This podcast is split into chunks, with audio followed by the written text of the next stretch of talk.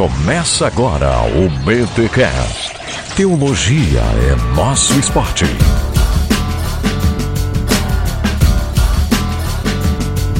Muito bem, muito bem, muito bem. Começa o primeiro PTcast de 2013 e o mundo não acabou. Este é o de número 42. Aqui é o Rodrigo Bibo de Aquino e muitas vezes eu sou tentado em ter um ministério de sucesso. Contra a corrente, hein? Aqui é o Mac e como eu não pensei nada pra entrada, eu fracassei. Aqui é o Iago e o meu ministério é um fracasso. Muito bem, pessoal. Para começarmos o ano de 2013, a gente traz aqui um jovem gente boa de apenas 20 anos, mas que tem produzido coisas boas para o reino, Iago Martins. Meu amigo, se apresente aí para os ouvintes do BTcast, se é que o pessoal já não te conhece, né? Meu nome é Iago, eu tenho 20 anos, sou um moleque ferrado que Deus quis salvar. Moro em Fortaleza, aqui no, no Ceará, vocês vão perceber pelo sotaque. E por eu, não- falar rápido, feito uma bala. Ah, daí o Mac ajusta na edição e tal, põe um slow, fica um slow tranquilo. 20% que fica legal. Olha aí. Legal, gente. Poxa, o Iago Martins tem produzido teologia. O cara tem blog e tem vlog. Nome muito criativo do vlog, inclusive. Tô tirando. youtube.com barra vlog do Iago. Olha aí, né? Tô tirando palha porque tu mesmo tira palha aqui na tua descrição, né? Então, deixa aqui. tiro. Deixa Cara, ele. mas, foi, mas foi uma luta mesmo. Eu, tava procurando um título pro vlog e eu não achei. Eu tentei tudo. Pensei em tudo, assim, mas ficou horrível. Aí eu, pô, vou apelar. Mas olha só, tu não fazia seminário de teologia na época ainda, né? Não, quando eu criei o vlog, eu tinha começado o seminário. Ah, não, que Santos já ia arrumar algum nome grego pra colocar, porque é bem típico de quem começa Não. seminário. Eu odeio isso, cara. Ah, tá, que bom. Meu pastor que não ouça, mas o, o blog dele se chama Verbum Testimony. Olha aí, rapaz. Ô louco, que isso?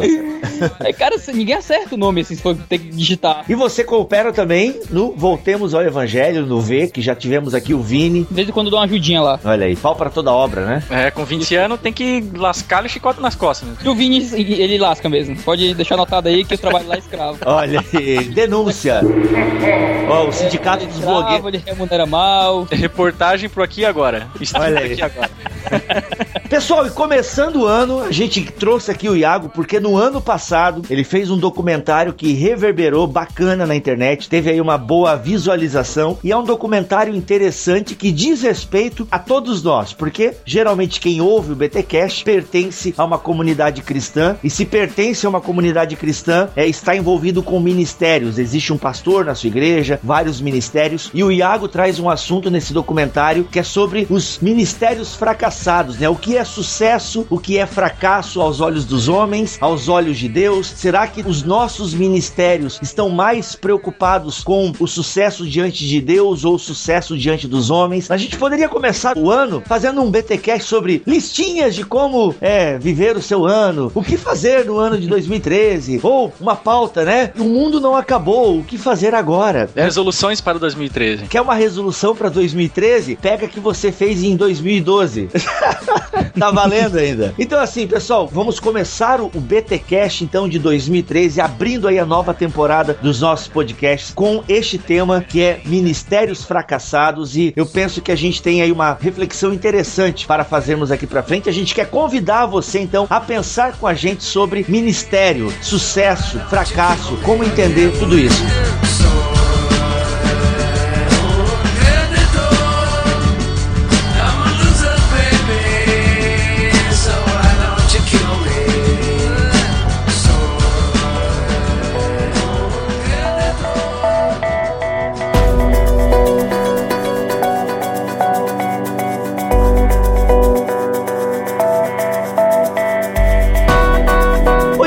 Pode começar então, cara, falando um pouco sobre como surgiu a ideia desse projeto aí, Ministérios Fracassados, porque, poxa, tem mais de 40 minutos, né? O- Não, tem mais de uma hora? Tem. Tem uma hora e vinte, uma hora e Uma hora 19 e minutos. 20, olha aí, olha aí, uma hora e 20. Cara, isso deve ter dado um trabalho gigantesco. Pessoal, para tudo, para tudo aqui. Se você Tadã. ainda não assistiu o documentário Ministérios Fracassados, para o podcast. Não, tô falando sério. Mas, Bibo, eu tô no ônibus indo trabalhar, como é que eu faço? De boa. Pede para. pro motorista parar, vai lá, escuta, volta pro ônibus e segue em frente. Olha aí. Não, é sério. Se você tá ouvindo a gente no ônibus, no metrô, para, para. Ou Vai ouvir outro podcast, tem irmãos.com e no barquinho aí pra você ouvir, entre outros, Massacrente e tal. Para e deixa eu falar que também pode crente, senão o Cristiano vai ficar bravo. Olha só, para, vai ouvir outra coisa. Porque você tem que assistir o, o documentário primeiro, senão vai ter spoiler, brincadeira, né? Não, sério, para, a gente vai ouvir o documentário pra você entrar de cabeça nesse bate-papo aqui com a gente, Pra você sentir o efeito BTcast, ok? O aviso tá dado. Glória. Vini, cara, como é que surgiu essa Vini. ideia? Iago, como é que surgiu a ideia de fazer o documentário Ministérios Fracassados? Começou com Mateus 28, 20, a segunda parte. Aquela promessa de Cristo na grande comissão. Naquele contexto de grande comissão, naquela ordem que ele deixa, ele só deixou uma promessa pra gente, né? Ele diz que eis que eu estarei convosco todos os dias, até a consumação do século. E aquilo me, me cativou muito, até como alguém que hoje tá se dedicando integralmente à obra missionária e que já era envolvido antes. Ficava pensando, caramba, Deus só me prometeu isso. Não tem mais nada não, assim, certeza de resultado, segurança, é, ou qualquer coisa do tipo. Aí eu comecei a meditar sobre como ele prometeu a si e como isso é suficiente pra gente no ministério, né? Comecei a pregar um pouco sobre isso, comecei a escrever sobre isso. E quem escreve sabe como é que funciona, né? Você vai mexendo no texto, lê, relê, trilê, quarto lê e lê mil vezes o treco até decorar. E o fato de ter que ler um texto sobre aquilo constantemente me fez matutar muito sobre isso. Até que eu fiquei pensando, cara, eu tenho que dar um jeito de passar isso pro pessoal. Essa ideia de que Deus não prometeu resultados. Essa ideia de que Deus não prometeu segurança, não prometeu fama, ele prometeu ele. E é ele que importa, entendeu? Então foi com base nisso que, nessa análise interior também, porque, sabe, a gente, eu, era neopentecostal, eu era da igreja que pregava bênção, vitória, cura e prosperidade. E eu fui muito confrontado com o ensino do evangelho, né? Quando eu vi Moisés, que pregou por cento e tantos anos e só teve poucos que ouviram sua mensagem, seus familiares ali. Quando eu vi Isaías, que foi enviado para o fracasso. A gente gosta da conversão de Isaías, né? Diz, Deus, quem é que há de ir por nós? E Isaías diz, eis-me aqui. A gente para aí, só que Deus diz, ó, você vai pregar pra um povo que vai ter olho e não vai, ouvir, não vai ver. Vai ter ouvido e não vai ouvir. E sabe, Isaías não só teve um ministério fracassado, ele foi enviado para o próprio fracasso. E, e Jeremias e, e o próprio Jesus, que não encontrou fé na sua própria terra, morreu e que poucos são os que entram sendo autor e consumador do evangelho. E isso me marcou muito. Que não necessariamente nossas igrejas vão ser grandes, não necessariamente a gente vai converter multidões, não necessariamente a gente vai ter muitos views no YouTube ou muita coisa. Eu fiquei pensando, como é que eu posso transformar isso em algo que possa abençoar o maior número de pessoas possível? E como eu já tinha o meu vlog, eu já tinha um material de filmagem, já tinha algumas coisas, eu pensei, pô, vou fazer um documentário, vou fazer isso em vídeo. Vou entrevistar uma galera fracassada, por assim dizer, e, e ver como é que isso se desenrola, né? Uhum. E acabou que não, eu não tinha um roteiro muito bem certo, não tinha uma ideia de como a coisa ia ficar. Eu tinha quatro amigos que eu confiava, que são os quatro entrevistados, todos meus amigos pessoais, gente de confiança que eu me relaciono, que já pude abraçar pessoalmente e bater um papo. E os famosos foi escolhidos mais de acordo com as circunstâncias mesmo. Então foi basicamente assim. Vendo aqui a fala do Iago, eu lembro até um pouco da série Parábolas, onde a gente comentou sobre a parábola do semeador. A gente falou dessa coisa, né? De. Sei que não é uma conta matemática, como a gente já falou, mas você tem uma proporção aí de 1 para 4, né? Uhum. Ou seja, você tem o semeador semeando, mas você não tem uma garantia para ir para pegar as palavras do Iago, uma garantia de sucesso, principalmente no caso do evangelismo, né? Uhum. Você vai, fala, leva as boas novas, mas você vê pela parábola que há vários tipos de solo, as pessoas não escutam, as pessoas são indiferentes e, e você tem que administrar esse insucesso, né? A gente está partindo do princípio de que quem está nos ouvindo já viu o documentário, então entende em que contexto nós estamos utilizando a palavra fracasso e sucesso. Mas você é teimoso, né? Não quis parar de ouvir porque queria muito ouvir e é viciado em BTcast. Iago, vamos tentar explicar então para esse pessoal o que, que a gente quer dizer com ministério fracassado, porque é uma tentação grande. O que, que é uma igreja de sucesso aos olhos da maioria das pessoas? Eu convivo com isso e interessante que você fez esse documentário para as bandas do Sudeste, Norte. Foi, foi meio maluco, assim. Teve É. uma gravação em Fortaleza, no Ceará, teve uma gravação em São Paulo, Uhum. teve uma gravação em Niterói e uma gravação no Rio. Olha aí. Então, São os quatro principais. vários lugares do Brasil. É quatro, Isso. já posso dizer que é vários, né? Então, Uhum. assim, mas, cara, isso é, é nacional, é mundial, sabe? Cara. O conceito de sucesso são igrejas lotadas, entendeu? É o cara botar uma foto no Facebook, entendeu? Ou Instagram, sei lá o que ele queira usar. E assim, aqui tá esse culto na minha igreja, foi maravilhoso. Daí tu olha assim aquela foto, sabe? Centenas de milhares de mãos levantadas e tal. Sim, Então, sim. assim, esse é o conceito de sucesso. Uma igreja de sucesso é uma igreja grande, sabe? Então, uma igreja com muitos membros. Esse é o conceito de sucesso. E a gente vai entender também até que ponto, de fato, isso pode ser um sucesso conforme Deus. E pode, de verdade. Eu E acredito pode. que uma igreja grande pode. Ah, Muita gente não entendeu no documentário, achando que a gente tava, digamos que, levando o fato do cara não conseguir resultados e dizer que o cara que tem resultados ou que é famoso é menos espiritual. Só que a presença dos famosos no documentário foi justamente pra quebrar essa ideia. Perfeito. Sabe? Tem lá os maiores pregadores do Brasil falando também. Eu nem ia colocar um cara que eu não tenho confiança Uhum. pra falar também ali. Então a ideia é que não importa se você é um cara famoso ou não. Não importa se tem muitos convertidos, se sua igreja é grande ou não. O que importa é se você é fiel. Uhum. Se você é fiel, aí você pode ter uma igreja pequena ou grande. Deus não vai se preocupar com seus números. Vai se Mas- preocupar com a fidelidade creio que um ministério é fracassado é um ministério que ah, se deixa sucumbir pelas tentações modernas, antes do que ser firmado no, no, Evangelho verdadeiro. Um ministério firmado no Evangelho verdadeiro, independente da reação, sempre é um ministério bem sucedido. Mas o evangelho, ah, quando o evangelho não toma conta da pessoa e quando não é o sustento da pessoa, então ela pode vir a fracassar sim. Thank you. Vamos tentar entender assim, o que seria então um ministério de sucesso? É, e explora um pouco pra nós, Iago, essa ideia de que você entende de ministério de sucesso então perante os homens. Cara, é muito fácil pra gente saber o que é um ministério de sucesso diante dos homens. É, é basta saber o que, é que a nossa carne tá desejando. Olha, eu, eu prego por aí, eu viajo muito por aí pregando pelo Brasil. O que minha carne quer é uma igreja lotada, entendeu? O que minha carne quer é é uma oferta gorda. O que minha carne quer é que meu nome seja proclamado, que tenha cartazes com minhas fotos e que meus vídeos no YouTube tenham trocentos acessos. E isso é o sucesso diante do mundo. E não necessariamente Deus vai dar isso pra gente, né? Porque talvez o fracasso diante dos homens, talvez meus vídeos tenham poucos acessos, talvez eu não haja muitas conversões, talvez eu não receba oferta nenhuma, talvez eu gaste dinheiro pra poder estar no lugar pra pregar. Uhum. E, e isso seja sucesso diante de Deus. E talvez Deus observe isso e, e se agrade da minha atitude diante dele, de ser fiel ao ministério, apesar dos resultados observáveis. Porque a gente, a gente qualifica muitas coisas pelo que a gente pode observar. A gente acha que, pô, o cara pregou pra muita gente, teve muitas conversões,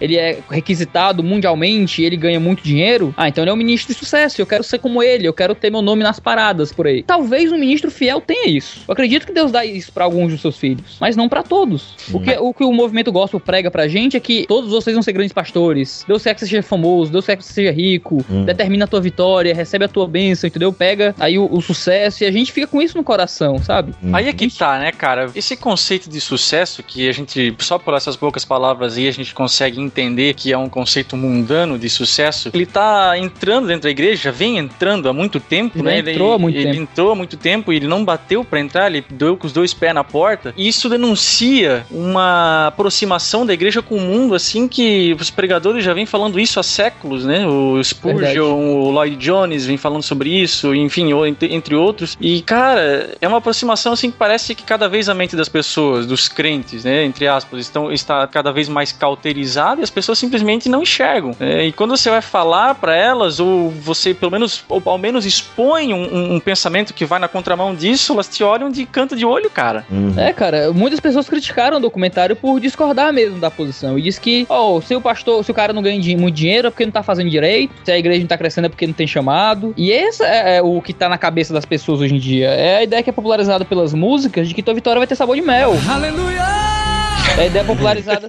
Sério, é, é engraçado porque. Mas, cara, estão cantando isso nas igrejas todo domingo, entendeu? É a ideia de que Deus vai te fazer um vencedor, que tu pode quebrar muitos recordes, que vai pôr uma medalha no teu peito e te fazer campeão. É o que a gente tá cantando por aí. É o que as igrejas estão propagando por aí. E é o que tá sendo pregado na, por aí. A galera tá crendo nisso. E tem gerado muita frustração, né, cara? Tipo, em, Muita, em- muita. em- em pastores, líderes, é, líderes de departamento, missionários, porque o cara acha, ele olha para aquele determinado líder, para aquele determinado referencial, entre aspas ou não, porque como a gente já tem frisado aqui no BTcast, existem pessoas honestas, homens e mulheres de Deus, utilizando bem uma terminologia pentecostal, homens e mulheres de Deus que realmente têm grandes seguidores, grandes igrejas, são famosos. Só que essas pessoas elas olham para aquilo e elas querem aquilo e elas acham que o ministério delas também tem que ser daquele jeito, também tem que ser assim. E cara, daí eu lembro de Tomás de Kempis, a gente fez um, um BTcast sobre ele e pô, e o Tomás de Kempis fazia parte né, dos irmãos da vida comum, que são aquela galera, os santos ocultos, né? Ou seja, aquele pessoal. Eu até apresentando um trabalho sobre o, Kempis, eu até citei Romanos 16. Pô, Paulo agradece uma porção de gente lá, cara. E gente que tu não ouve falar em outra parte das escrituras. Teve Sim. gente ali que fez muita coisa e a gente não faz nem ideia, porque Lucas não escreveu sobre elas, nenhum autor bíblico escreveu sobre elas. São os santos ocultos. Ou Exato. seja, pessoas que fizeram muita coisa para Deus, deram frutos e por isso tiveram um ministério de sucesso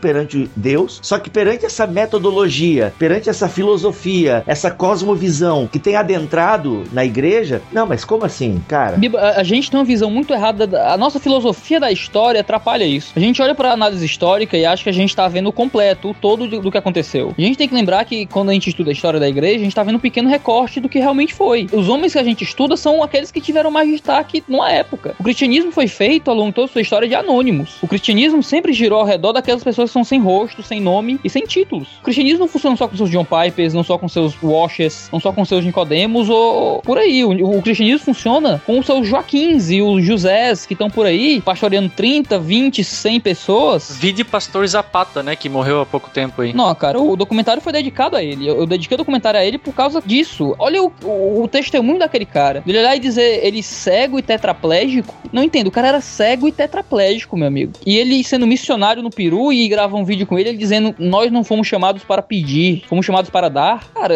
eu acho que todo esse pregador da prosperidade brasileiro devia enfiar a cara na terra e esfregar, pedindo misericórdia a Deus, porque a gente tem uma visão tão porca, às vezes, do que é cristianismo. Sabe, eu não sabia o que era ter paz no coração até entender que Deus não estava preocupado com os meus resultados. Porque os meus resultados estavam na mão dele. Sim. Enquanto eu achava que eu tinha que fabricar o meu sucesso, cara, você não dorme à noite. Cara, vamos pegar um exemplo aqui de um pregador nacional conhecido com programa na televisão e tudo mais. Na minha opinião, ele já foi um homem de Deus, entende? Não vou citar nomes aqui porque eu não quero preocupações e estresse pra cima de mim, mas para bom entendedor minha palavra basta. Eu não duvido que este homem já foi um grande pregador do evangelho, que ele já foi um homem que pregou verdades bíblicas, entende? Olha, eu não duvido disso. Mas aí o que acontece? O ministério do cara começa a crescer e ele começa a pedir dinheiro na televisão e vai, e o ministério do cara vai crescendo. Aí ele compra um jatinho. Por que, que ele começa a pedir tanto dinheiro no programa dele e começa a se perder? Por causa dessa ideia de sucesso, cara. Por que, que ele não continuou com o ministério saudável que ele tinha? Porque eu acredito que ele já teve um ministério saudável. Por que, que ele não continuou pregando a palavra, sendo uma voz profética dentro do ministério pentecostal? Mas não, a ânsia pelo poder. E cara, isso só pode ser ânsia, ganância, orgulho e querer ver o seu ministério gigante, grande. Cara, o ministério cresceu tanto que ele não teve outra alternativa a não ser distorcer textos bíblicos para tirar dinheiro do povo. Na ânsia de querer ter um ministério de sucesso perante os homens, na minha opinião, né, tem um ministério fracassado perante Deus.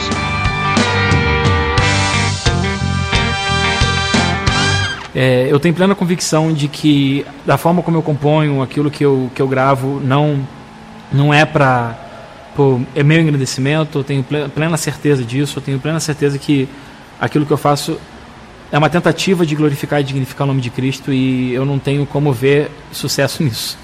Porque o padrão de sucesso para o mundo é você trazer a glória para si mesmo e eu quero muito pelo contrário isso, eu quero que a glória seja única exclusivamente de Deus. Por exemplo, acho que a gente pode observar também os ministérios no Brasil que cresceram de modo saudável. A gente vê Augusto Nicodemos, que gravou com vocês algumas vezes, uma vez.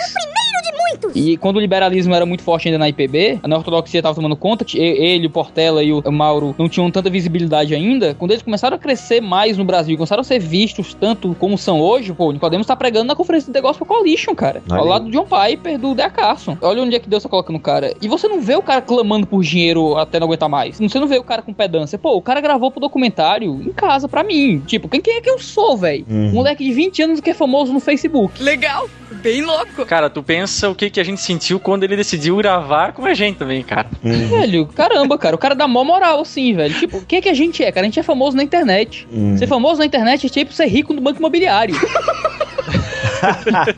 Então, é, t- não, não faz sentido, cara. Aham, E, e- e os caras dão moral pra gente. Eu fui pra Fiel, eu almocei uma vez com o Mauro num, num evento teve, e ele me viu na Fiel, ele veio falar, ele veio falar comigo. E, Legal. cara, imagina, não é porque eu sou muita coisa, é porque o cara é humilde demais. E eu sei que o cara deve ter os pecados dele, eu sei que deve ter as falhas dele, mas eles conseguiram ter sucesso diante dos homens e continuar tendo sucesso diante de Deus. Eles conseguiram ter uma visibilidade que quase nenhum outro pregador bom tem no Brasil e continuar firme, continuar humilde, continuar falando com você na rua, respondendo seus e-mails e, e gravando um videozinho pra você quando você pede, entendeu? Uhum. Tem uma questão sociológica interessante nessa parada toda. Porque muitas vezes igrejas, movimentos são as responsáveis por gerarem esse tipo de pastor celebridade, cantor celebridade, ou seja, o próprio meio social ou eclesiástico em que a gente vive acaba gerando esse tipo de coisa. Igrejas que exaltam em demasia, né, os seus pregadores pregadores, os seus cantores. E cara, geralmente acaba enfatizando ou acaba dando honras e pompas aos pregadores itinerantes. É complicado quando o próprio meio em que você vive fica fomentando esse tipo de coisa, sabe? Por isso até que eu disse no começo, aqui é o Rodrigo Bibo e eu às vezes sou tentado é, em querer ter um ministério de sucesso, porque às vezes as pessoas, porque vivem nesse meio, elas vêm para ti, entende? Poxa, Bibo, tu é demais, tu é o cara, tu tem algo especial de Deus, tu é diferente, tal, tal, tal. E a tua carne pecaminosa começa a acreditar nesse tipo de coisa. Ou seja, no teu pecado, tu começa a acreditar, pô, realmente eu sou diferente das demais pessoas. Não, realmente eu sou especial. Aí o que acontece? Aí as pessoas começam o quê? A te tratar diferente, sabe? Achar que tu é um mega ungido, um mega especial. E cara, mal sabem que tu também é um bagaço, que tu só é alguém que se abriu para Deus e, e pede para Deus todos os dias, né? Me livra do mal e faz com que eu seja útil na tua obra. Eu acho que nós temos que tomar muito cuidado, entende? Quando às vezes o próprio meio acaba gerando esse tipo de celebridade, acaba gerando as pessoas a quererem ter a pompa, o sucesso, o holofote. É até a música que você falou ali, né? Exalta a questão de estar no palco e os seus inimigos na plateia. Cara, a gente tem que dizer não para esse tipo de coisa. É todo mundo igual, né? O cargo máximo na igreja de Jesus é irmão, entende? É todo mundo irmão, todo mundo serve. É claro, como a gente tem falado aqui, alguns se destacam, alguns fazem algo a mais, mas não porque são melhores, não porque são seres humanos mais extraordinários, mais amados por Deus e possuem algo diferente. Não, são pessoas que se colocaram à disposição de Deus, mas são bagaços também nas mãos de Deus. Então eu acho interessante isso. Contrapartida, tem alguns lugares que a gente vai e tal, que pô, tudo bem, tu é o pregador, tu é o cara, mas tu é tratado como qualquer outra pessoa. Tu é tratado como qualquer outro membro da igreja. A diferença é que tu tá ali para pregar a palavra de Deus. Então, só deixando bem claro, não é que você não possa elogiar alguém e não possa elogiar o trabalho de alguém. Você pode, você até deve, porque é importante as pessoas também receberem feedback do seu trabalho, mas não tornem essa pessoa uma celebridade. Não coloquem ela sobre um altar. Valorize aquele pastor, valorize o seu líder de jovem, o seu pastor, porque é ele que tá, sabe, fedendo a ovelha, cheirando a pasto. Valorize as pessoas que trabalham e que te servem na sua comunidade local. Não valorizá-los é bem complicado. Isso é imoral, cara. Você tá falando sobre pastor de igreja local. É uma coisa que eu converso muito com meus amigos. Às vezes a gente vê a pregação dos nossos pastores e compara com a pregação que a gente viu ontem do, do Spurgeon na internet. Gente diz, pô, não, meu pastor não é muito bom, meu pastor não, não prega muito bem como ele devia pregar. Cara, tem sermão meu que eu prego há dois anos, sem parar. O sermão já foi lapidado muito bem, sabe? Tem coisas que eu adicionei, historinhas que eu já catei ao longo do ano e aplicações e coisas. Você comparar com um cara que prega todo santo domingo, três vezes por semana. O cara tem que preparar três sermões por semana, cara. E você Não. cobra a qualidade do Spurgeon do cara e cobra a qualidade das pregações do Nicodemos, sabe? Você tem que entender que o, o cara que é fracassado ali na tua igreja local, ele tá dentro dos limites dele pra igreja local. Que se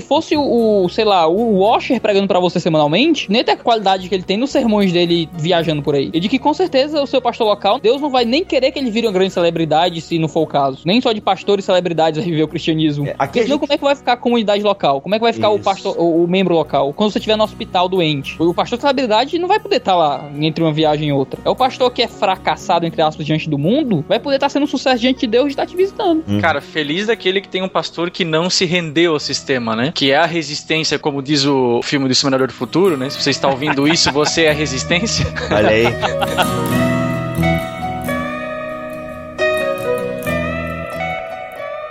O Ministério de Sucesso é, é muito mais do que ser um, um pastor de multidões. Na verdade, a impressão que alguns têm de que quanto mais é, multidões assistem às preleções ou às pregações de um, determin- de um pastor, mais bem sucedido ele é. Na verdade, eu acho que um ministério bem sucedido, um pastor bem sucedido, é um pastor piedoso. Pastor João falou sobre isso na- no documentário, né? Sobre a acessibilidade, o estar perto, conseguir estar lá. Uhum. Tipo, o João é um cara que me que, que eu acho ele um, um paradoxo muito engraçado, porque isso não foi falado no documentário, mas ele falou no documentário que não quer ter uma igreja grande, mas ele é um evangelista de primeira. Olha não aí. só ele, mas a igreja dele inteira. No dia de folga dele, e eu acho que ele vai brigar comigo por estar expondo isso, mas no dia de folga dele, ele vai pra presídio pregar. Ele e a igreja dele ele vive evangelizando em praça. Poxa, cara. Quase que toda semana, entendeu? E, os- e ele diz: Não, eu não quero que minha igreja cresça, vire uma mega igreja porque eu quero estar perto. Uhum. Mas se porventura o evangelismo começar a dar resultado, ele vai ter que dar os seus pulos pra resolver isso. Uhum. Eu, eu penso muito no meu pastor, no meu pastor de jovens, cara. Ele é um homem de 31 anos super preparado. Ele tem um bacharel, uma licenciatura, uma pós-graduação, dois mestrados e tá no doutorado. Qual é o nome dele? Valnei Veras. Bacana. É meu, é meu pastor de jovens. Se ele quisesse, ele faz muita produção teológica por aí, já tem livro publicado. O cara podia estar por aí pregando todo buraco que quisesse. E se eu pauto o culto de jovens, porque tô viajando e não avisei, ele me liga pra perguntar. Olha aí, que bacana, cara. Velho, o cara que podia ter um sucesso, Hum. podia estar por aí e escolhe fracassar dos homens, entendeu? Escolhe abrir mão de estar, sei lá, fazendo sucesso, sendo visto pelo mundo, pra poder estar na comunidade local servindo, isso é uma coisa que me cativa muito. E fica aí meu salve pro meu lindo pastor de jovens. E aí a gente entra numa, num ponto muito crítico, né? Porque tem a seguinte tensão, né? No ministério. Opção ou vocação ministerial? Porque é bem da verdade que a gente, aí já levando em conta tudo que a gente falou até agora, é que as pessoas estão vendo no pastoreio, dentro do ministério de louvor, uma opção, uma oportunidade de estar ascendendo dentro da sociedade com relação a algum tipo de status, mas sem vocação nenhuma, cara. Isso é muito perigoso. Aí foi uma coisa que o Bruno falou também, de que o, o ministério não é simplesmente uma coisa que você escolhe, mas você vai se descobrindo ao longo da sua vida e não tem como fugir disso. A ideia é que, que se Deus te chamou de modo secreto pra algo, não necessariamente vai aparecer o Mufasa no céu dizendo Simba, este é o caminho.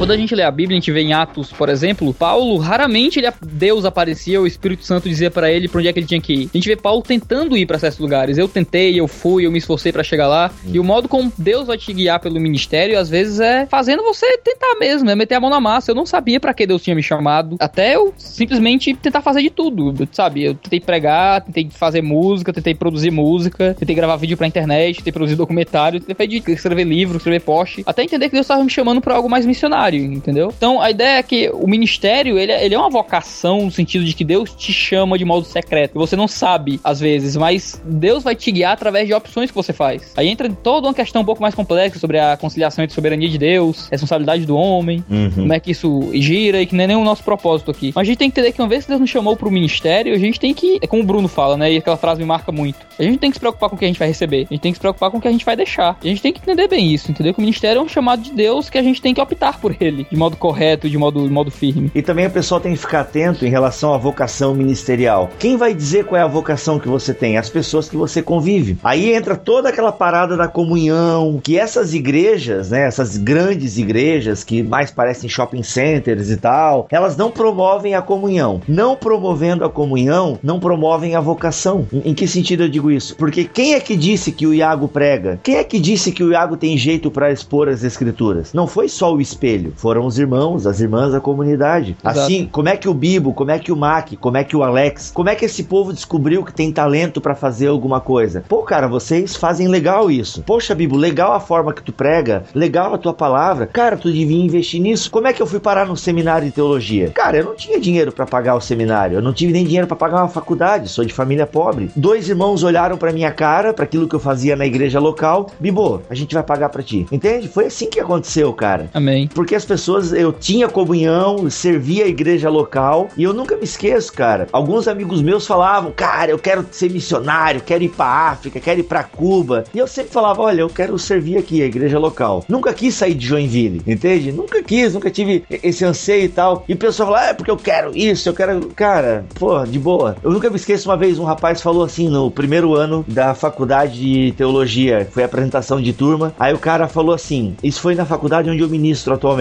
É, ah, e você tá aqui fazendo teologia por quê? Porque eu quero ser pastor presidente da Assembleia de Deus. O cara Nossa. tá começando errado. Não é à toa que nem terminou o curso. E já é o que o Felipe Leitão fala no documentário. De que se sua motivação é essa, cara, isso não te prende na hora da dificuldade. Uhum. Quando as coisas começarem a dar errado, a ideia de querer ser famoso não vai te manter lá. A ideia de querer ganhar dinheiro não vai te manter lá. Uhum. Te mantém, te mantém lá, a ideia é que você tem que ser fiel a Deus e glorificá-lo através daquilo. Se você não tá focado nisso, cara, nada te, te firma Uhum. no momento de dificuldade. Isso já ficou claro no nosso BTcast, ficou claro no documentário do Iago, nós não estamos falando contra o sucesso, igrejas grandes, a gente não está falando contra isso. A gente está falando, na verdade, contra a ideia que está por trás de sucesso e que de que todo mundo tem que ser assim. Todo mundo Exato. tem que ter mega igreja, todo mundo tem que ser um mega cantor gospel, todo mundo tem que lotar as suas sessões de pregação e tudo mais. É contra isso que a gente está falando, porque isso não é lei. A igreja não é como uma empresa. Ah, determinado cara aplicou um modelo de gestão assim. Faça isso também na sua empresa que vai dar certo. Em empresa, pode ser que funcione. O modelo de gestão de uma empresa tal pode funcionar para a empresa tal, adaptando algumas paradas. Com a igreja não é isso. Não é porque fulano de tal é famoso e é um pregador que você necessariamente tem que ser um pregador famoso e tal e tudo mais. Até eu costumo dizer, se possível, fuja da fama, porque é a fama que estraga um cara.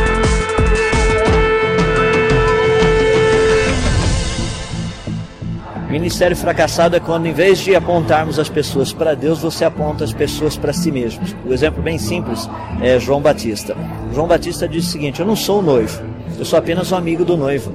O nosso alvo é fazer com que a noiva ame o noivo e não o amigo do noivo. Nós somos apenas os amigos do noivo. Então, nosso alvo é fazer com que as pessoas amem mais a Deus e a Cristo. Apelando para a graça comum aqui, tem uma música do Engenheiros do Havaí que ele diz a seguinte frase: Holofotes dos meus olhos cegam mais do que.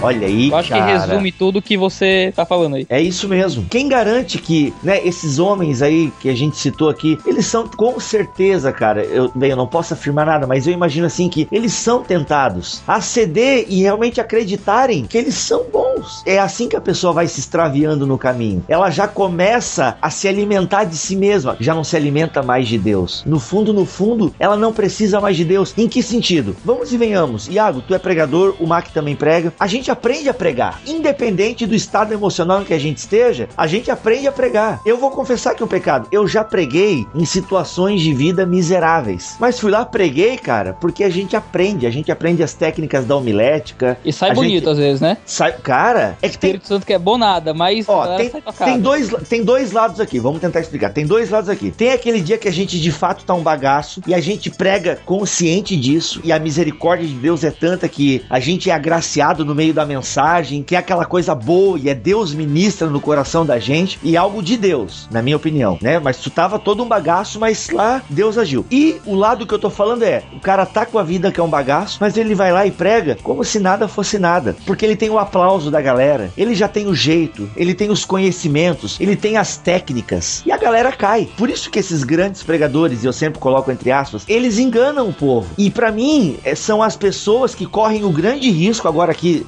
apontando o dedo agora na cara, mas são as pessoas que correm o grande risco de chegarem no dia do juízo. Senhor, em teu nome expulsei demônios, preguei pra ginásios lotados, fiz podcasts, fiz isso, fiz aquilo, outro, documentários e tal. E Deus olhar pro camarada e dizer: Eu não te conheço. Robbie Bell, inferno existe e pessoas vão pra lá.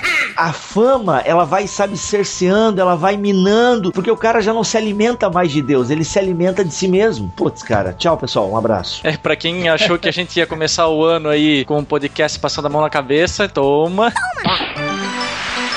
Não, e, a, rapaz. e a gente tem que tomar isso, cara, porque, cara, a fama, olha, fuja dela, cara, fuja dela, sabe? Porque a tentação, ela é grande, cara. Todo mundo sofre tentação, mas se tu é uma pessoa de Deus e quer se manter na simplicidade, cara, simplicidade, pá, a gente comentou muito isso na pós-graduação ano passado. Cara, simplicidade da vida. Pô, cara, isso é um desafio, porque o meio em que a gente vive nos empurra pra fama, pro sucesso. E aqui a gente abre um parênteses, pessoal, não pare de comentar.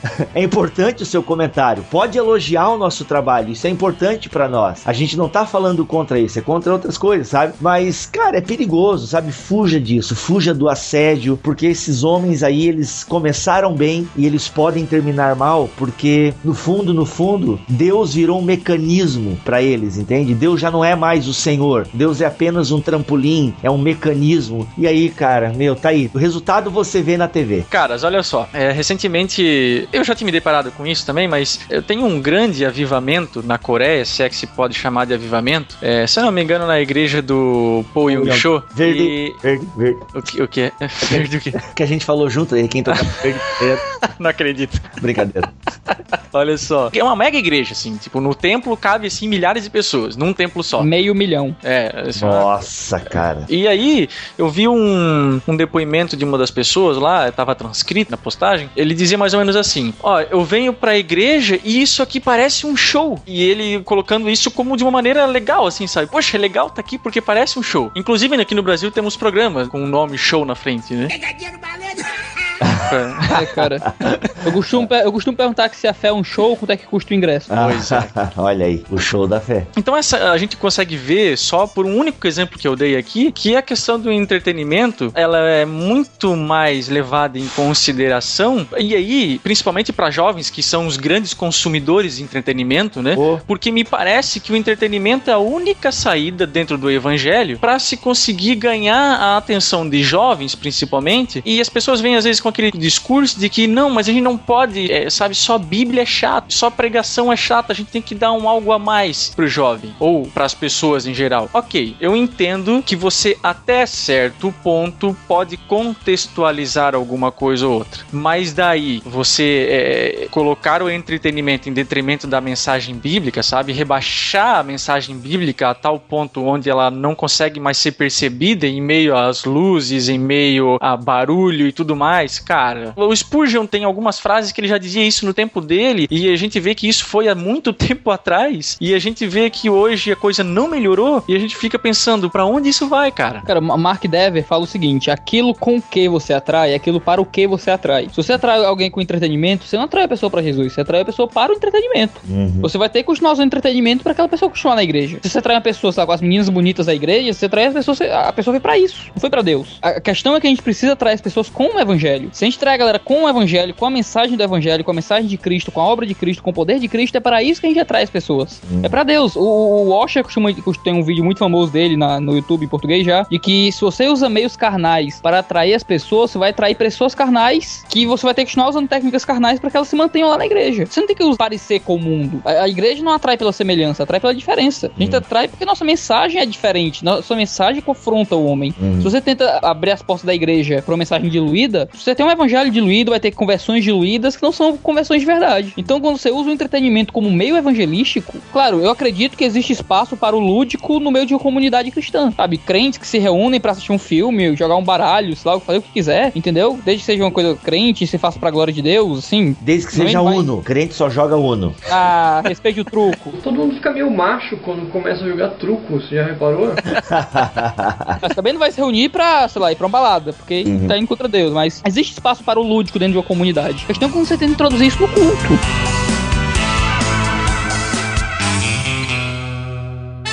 Sucesso ministerial é amar a Cristo, viver com Cristo, é andar com Cristo.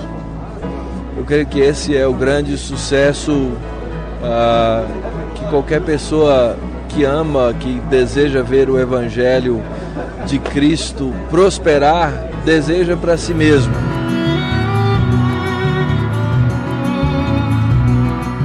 Tem uma igreja aqui na minha cidade, que eu não vou citar o nome porque tenho muitos amigos lá e eles vão me dar um murro na cara se eu arrumar confusão com isso de novo. Eu já arrumei muita confusão com isso, já tive de problema mesmo, sério. Antigamente tinha um, um Ralph de skate que ficava no, em cima do, do palco onde há o púlpito, que na hora do louvor ficava o pessoal andando de skate lá, entendeu? E igreja da minha cidade. E a galera usava isso pra atrair o jovem. Hum. Você vê, me desculpe citar nomes, mas o pastor Paulinho da Lagoinha que, apareceu aí Hum. cheirando a Bíblia, e ele apareceu na- no Datena. Quero ver se tem alguém com coragem aí de me ligar aqui. Cara, o cara ser zoado pelo Datena, me desculpa, viu? É derrota. Isso é, derrota. fracasso. Isso é fracasso. Ele dizer que não, eu faço isso porque se você tem que atrair a galera de uma forma louca e tal. Isso aí contra Romanos 1,16, cara. O evangelho de Deus é poder de Deus pra salvação de quem crê. Deus não precisa de mais nada. Você não precisa contextualizar o evangelho, você se contextualiza pra poder entender a cultura que você tá inserido. Eu quero levantar uma questão aqui, Iago, que eu acho que algumas pessoas devem estar se perguntando agora. Mas não quer dizer que um evento com entretenimento possa ser utilizado como meio evangelístico. Ah, não, como uma, é, não como uma característica, que todo culto tem que ter aquela coisa diferente, o bang jump, a pista, não sei o que. Mas eu penso que num evento evangelístico, numa situação isolada, pode-se ter um evento que tal até atrai uma galera. Só que eu acho que o que tu tá criticando, e a gente aqui também, é quando isso é a base, né, da reunião. Sim, sim. do- Por exemplo, na missão que a gente faz parte, às vezes a gente usa teatro ou uma banda na quadra da escola pra chamar a atenção do pessoal, algo do tipo. Então a gente usa aquele e-mail ali pra depois aproveitar que juntou uma multidão ali perto pra pregar a palavra. Evangelizar na praça ou algo do tipo, ou até quem sabe em um culto especial ou algo, algo assim. É outra coisa. O problema é é quando a filosofia da igreja tá baseada em fornecer constantemente essas doses cavalares de entretenimento gratuito pra atrair o pessoal. Aí que você desanda a coisa. Claro que a igreja queira fazer um evento ou outro, assim, uma ação social, um- uma coisa assim, pra atrair o pessoal, pra poder ter uma desculpa pra pregar, aí é, é um outro contexto diferente, né? O que a gente tá tratando aqui. É, só pra deixar bem claro. Porque na internet o pessoal consegue destruir qualquer coisa que você diga. Você tem Sim, sim, com botar os certeza. pingos nos is. Mas, ô Iago, você falou agora há pouco de uma certa resistência que você teve com os amigos, né? Com relação a algumas opiniões fortes aí que você acabou trocando com eles e tal. Trazendo um pouco pro teu documentário, você sofreu algum tipo de resistência, assim, com Sim, o qual sim, você eu- se deparou, assim, que você talvez até achasse, de repente, que não seria pra tanto, ou... Sim, aconteceu, aconteceu. Eh, Houveram as críticas naturais que eu já esperava, que são as críticas teológicas, né? Gente que discordou mesmo da mensagem do documentário, que tem que ter sucesso mesmo e, e que se não crescer é porque não estava dentro da vontade de Deus. Com relação a esses, paciência, né? Se o documentário não pregou suficientemente, se o que já tá por aí, se a Bíblia não é suficiente pra ensinar sobre isso, eu não tenho mais o que fazer, né? Quem discordou, eu tenho que conversar rapidinho, mas um cara que já tá tão cauterizado com relação a isso, não tenho muito o que fazer por mim mesmo, só o Espírito Santo. Mas houveram outras críticas pontuais com relação a outros pontos secundários do documentário, a maioria oriunda até de amigos pessoais mesmo. É, deixa eu ver, alguns acharam o documentário muito longo, amigos comentando que o documentário era muito longo e em alguns momentos muito repetitivo. E a citação que eu coloquei na descrição do comentário do filme Show de Truman, Muito bom. não sei se muita gente viu a- a descrição lá. Eu tratava justamente disso. Filme Show de Truman, pra quem não assistiu, assista, você tá perdendo o filmaço. Filmaço. É, a primeira frase do filme é: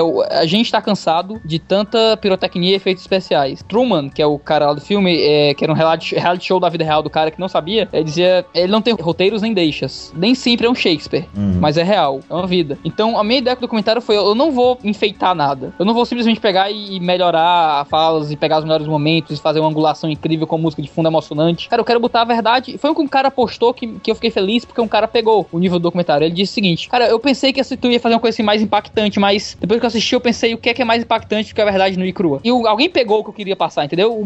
Eu queria que o documentário expressasse a vida. No sentido de que ia ter seus momentos de eloquência, seus momentos de gagueira, seus momentos de empolgação seus momentos de tédio. De choro. momentos- É, seus momentos de choro e seus momentos de riso, entendeu? Tipo, o chorão das missões. Foi o apelido que deram pro pobre do Bruno. Olha aí. E o Felipe Leitão rindo, o João mais sério, o Mano lá sorridente. Ah, mas o choro, o choro do mano foi o que mais me comoveu, cara. Não, quando o quando mano o Mano chora chorou- ali e faz o dedinho pra cortar, poxa, cara. Cara, quando o Mano chorou lá ao vivo, eu me segurei pra não sair meu choro junto na, na filmagem. Ministros de louvor, aí ó, galera, você que é ministro de louvor, você tem que ver. Ah, mas eu não quero ver o documentário porque eu achei muito longo mesmo. Veja pelo menos a primeira parte com Mano. Você tem que ver o Mano. Esse cara não tá escalado para o sucesso, o pessoal tá dizendo aí, mas tá na seleção de Deus.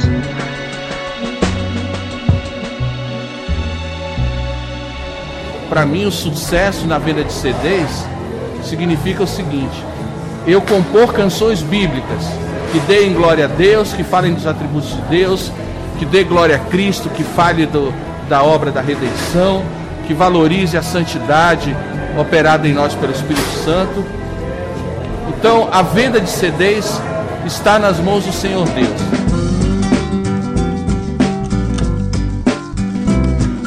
Houveram poucas críticas, algumas bem construtivas, outras um pouco mais destrutivas. No entanto, o número de comentários positivos foi incontável, de verdade. E, e- e testemunhos de tocar o coração mesmo. De eu estar chorando em casa, assim, sozinho. Hum. Eu, recebi ho- hoje, eu recebi o testemunho de um missionário que tinha desistido do campo, que tinha aí. marcado as passagens pra voltar pra casa, viu o documentário e desistiu de voltar pra casa, vai continuar no campo. Nossa, cara. De pastor que tinha abandonado o ministério e que ia pedir pra voltar. Olha aí. De, sabe, de músico que já tava cansado, não ia mais gravar nenhum CD, que vai voltar agora agora. E, cara, e gente fora do Brasil, na África, na Irlanda, em outros locais da Europa, no Japão, cara. Olha aí, cara. Eu galera assistindo um documentário dizendo, velho, eu, eu achei mais forças pra estar lá. Olha, Entendeu? não, porque assim, o músico que tava pensando em desistir, ao ouvir o mano dizer que grava em casa, que o cara faz tudo em casa, num softwarezinho, grava isso, depois grava aquilo. Ah, cara, isso eu tô aqui exaltando, né, ao, ao lado do mano, mas todos os quatro entrevistados têm alguma característica e tal. Mas, cara, isso é força de vontade e acreditar no- num chamado, numa convicção. O fato de nós fazermos, né, o podcast, você faz o blog e o vlog, não somos famosos, não ganhamos dinheiro com isso, mas o simples fato, né, dos comentários que a gente recebe, dos testemunhos, com certeza eu imagino que todas essas manifestações positivas te deram aí gás para um segundo documentário, né, cara? Já, tô- eu tô pensando num segundo já. Eu só ainda não sei sobre o quê.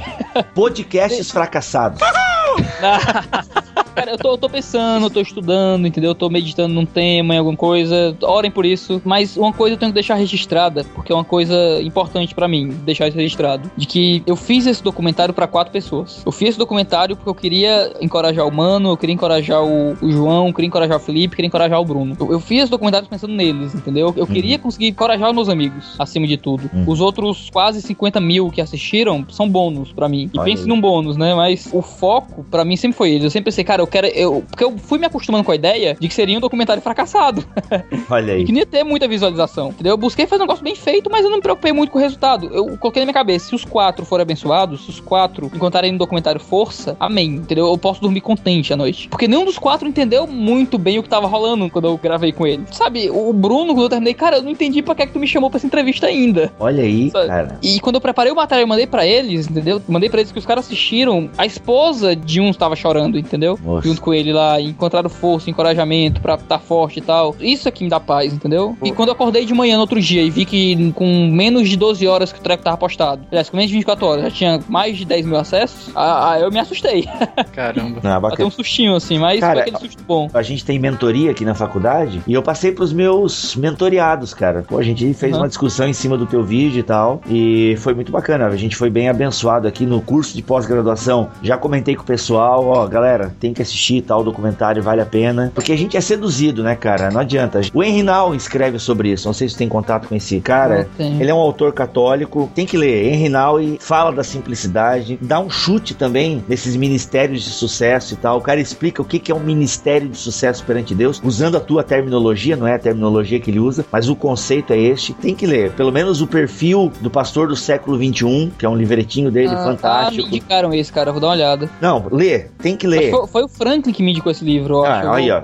Então, se, se o Franklin tá indicando, o Bibotalk só tá ratificando. Não, não, peraí, agora, agora eu não sei se, foi ele mesmo, entendeu? Porque depois eu boto palavra na boca do cara e É. ele briga comigo. Mas o simples fato de eu estar te falando já deve servir pra alguma coisa, né? É, Não, sério. E o Henry Nouwen, cara, ele capta a ideia, sabe, do ministério, cara, sabe, da comunhão, do tá junto, dos relacionamentos sinceros e verdadeiros, que tudo isso é que conta, cara. Tu vê, tu fez todo esse trabalhão pensando em quatro pessoas e reverberou. Quantas outras pessoas, né, foram abençoadas e tá no YouTube, tá pro mundo inteiro. Fantástico isso, fantástico. Glória a Deus, verdade.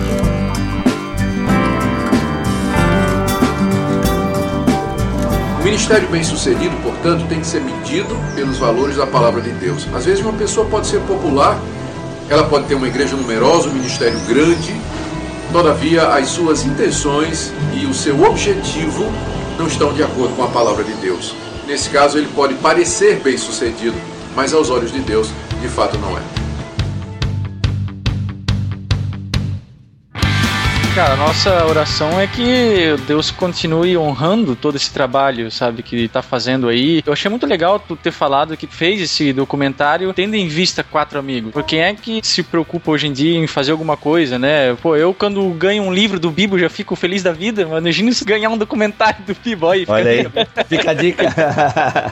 É um bom presente de aniversário, né? Poxa vida, cara, que Deus possa continuar honrando esse teu trabalho, mano. Sério mesmo. E vamos caminhar mais junto agora, Iago. Foi uma citação cinematográfica, porque eu sou meio cinéfilo também. Opa, somos Tem um três. filme chamado O Núcleo. Já assistiram? É antigão. Os caras vão pro núcleo da Terra? Isso, galera, é centro da Terra. Caramba, efeito especial estilo Record, assim. É, tipo isso, entendeu? Eles vão pro centro da Terra, eles estão lá discutindo, e um cara comenta, a gente tá aqui pra salvar o mundo. O outro cara comentou, não, eu não tô aqui por isso, eu tô aqui pra salvar minha família. E a minha ideia com o documentário foi mais ou menos essa. O doce sabor do anonimato é delicioso. Uhum. A gente tem que parar de, de, de pensar sempre em, em grandeza e ser sempre megalomaníaco de eu vou fazer esse documentário pra ter muitos acessos. Eu, eu pensei, cara, eu quero focar nos quatro. Porque se os quatro ficarem felizes, eu vou poder ficar feliz e não vou poder me preocupar tanto com, com o sucesso na coisa, sabe? E falando de modo pessoal mesmo, sabe? Eu não sei como é que eu acharia uma aplicação prática pro pastor de comunidade local, por exemplo. Mas foi o que tava no meu coração, entendeu? Com relação a isso. E foi algo que me tocou muito nesse sentido, sabe? Eu até me emociono um pouco de ficar lembrando, porque fui documentário inteiro em um mês. Nossa. A primeira gravação foi dia 1 de outubro, lá na Fiel. Foi onde eu consegui gravar com a maioria dos famosos. O vídeo tava vindo pro ar dia 5 de novembro. Caramba. Foram noites acordadas, foram madrugadas acordadas. E problemas que o meu computador, meu, eu editei, eu editei todo no meu notebook. Nossa. O notebook é ruinzinho, não tinha espaço no notebook pra renderizar. Passei Nossa. tudo pra, outro, pra outra máquina, entendeu? Arrumei as coisas lá, eram 24 horas pra upar pro YouTube. Nossa. O YouTube tava me zoando, entendeu? Eu- Pra você ver, o vídeo que tá hoje no ar, eu tive que editar com o editor do YouTube em algumas partes. Foi uma loucura o negócio, pra poder dar certo. Tinha hora que eu pensava, velho, eu tô cansado desse negócio, eu vou filmar essa bagaça não. Na quarta noite seguida sem dormir, minha mãe tava brigando comigo já. Foi a última noite que eu precisei dormir até publicar o negócio. Pensei, cara, se não fosse a ideia de que existe um rosto que vem na minha mente quando eu fecho os olhos e pensando pra que eu tô fazendo isso, eu não conseguia, cara. Fosse simplesmente a ideia de, ah, vou botar no YouTube pra viralizar, eu, eu, eu tinha desistido de publicar no prazo que eu queria até. A ideia é, existem pessoas de carne e osso pra quem eu quero dar isso aqui, entendeu? Foi um encorajamento a mais. Siga em frente, sigamos em frente, né, nesse trabalho aí, nesse ministério anônimo, e eu tenho certeza que é um sucesso diante de Deus, né? A gente tem É o ter... sucesso do fracasso. É o sucesso do fracasso. Eu acho que o Mano sintetizou isso também, né? Tipo, ele sente aqui dentro, né? Tem essa correspondência, essa paz interior e tal. Legal. Iago, obrigado pela tua participação aqui no BTcast, cara. Vamos caminhar mais junto. Vamos Amém. caminhar mais junto. A gente tem muito aí a colaborar um com o outro, um ministério com o outro, e a gente fica bem feliz em receber você aqui, cara. Legal mesmo. Eu fico grato, fico honrado pelo convite. A gente é uns moleque do, do Ceará. Agradeço pelo encorajamento, pela moral, né, que vocês estão dando. Imagina, cara, naquilo que o- a equipe do BTcast aqui puder colaborar contigo e divulgar até o teu trabalho, cara, pode ter certeza que a gente não vai medir esforço. Porque tu faz um trabalho com o qual a gente se identifica, né? Eu, tanto eu como o Bibo e o Alex, né, que não tá presente hoje aqui, a gente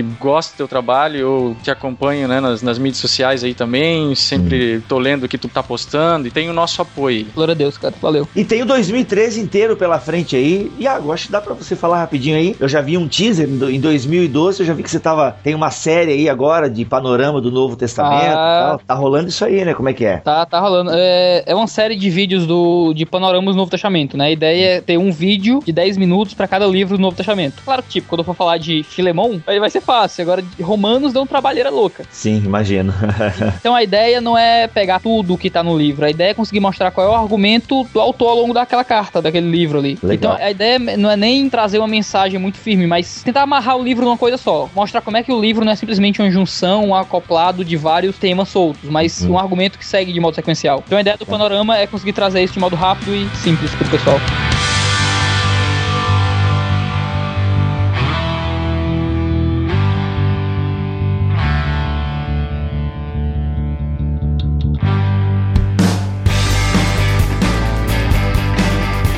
Então, para você conhecer mais o trabalho do Iago Martins, tem os links aqui neste post. Então, tem o link do blog dele. No blog dele você encontra tudo isso: os vídeos, os textos, o documentário. E é importante, né? Acesse lá, assista o documentário. Tem vlog, tem muita coisa boa para você acompanhar e assistir. Ninguém pode reclamar que não tem conteúdo bom na internet. Tem sim, e a gente está apresentando aí um novo para você, caso você ainda não conheça. Eu sou Rodrigo Bibo de Aquino, vou ficando por aqui e temos aí um ano inteiro também de BT Caches pela frente. Aguarde muitas séries, Plenitude dos Tempos, Sete Pecados Capitais, é Parábolas vai continuar, gente. Tem muita coisa e a gente quer ter aí um 2013 de Ministério Fracassado. Voltamos daqui a 15 dias. Aqui é o Mac, teologia é o nosso esporte. Valeu, galera. Aqui é o Iago, tchau pra vocês. Feliz 2013. Feliz 2013, valeu galera.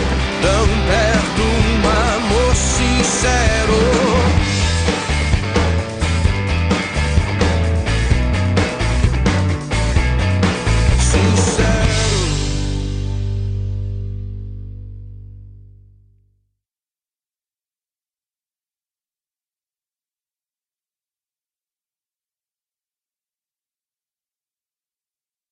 Vini, pra gente começar então. Iago. Vini. Vamos lá.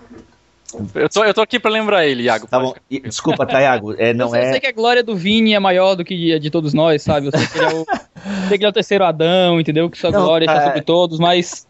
Pô. Tá Sabe bem quem no, tu- no, no mente, né, cara? Com quem tu parece, ô Iago? Com quem? Com que- o Rob Bell? Ah, cara, todo Oh. mundo diz isso, cara. Meu Deus do céu. Dia do teólogo eu faço aniversário, olha aí. Ah, mas é muito. É, é muita pedância numa pessoa só, né, cara? Tá louco. Paulo ficaria abismado com as digressões de vocês. É. Era o Paulo não chega lá, entendeu? Isso chama déficit de atenção. E um cara postou. Eu nunca vou esquecer o, o- o- o comentário desse cara, porque virou gíria há, há três anos isso. É. E até a gente usa essa expressão. Ele comentou exatamente o seguinte: manto, manto, manto de mistério. Eu tava aqui no trabalho pensando sobre essas coisas, abri o link, tei lá mandarebe. O cara escreveu em línguas comentando. E ainda, come- ainda terminou com glória a Deus pela tua vida, varão.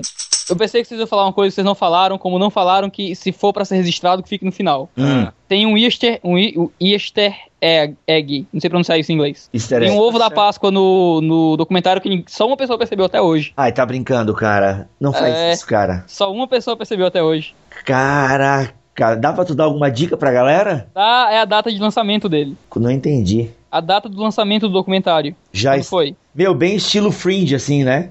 Tá, mas o que que é isso? Se alguém, Não é- se alguém é chato, vai dar ovo de Não, Páscoa? não, não, não, dá, não.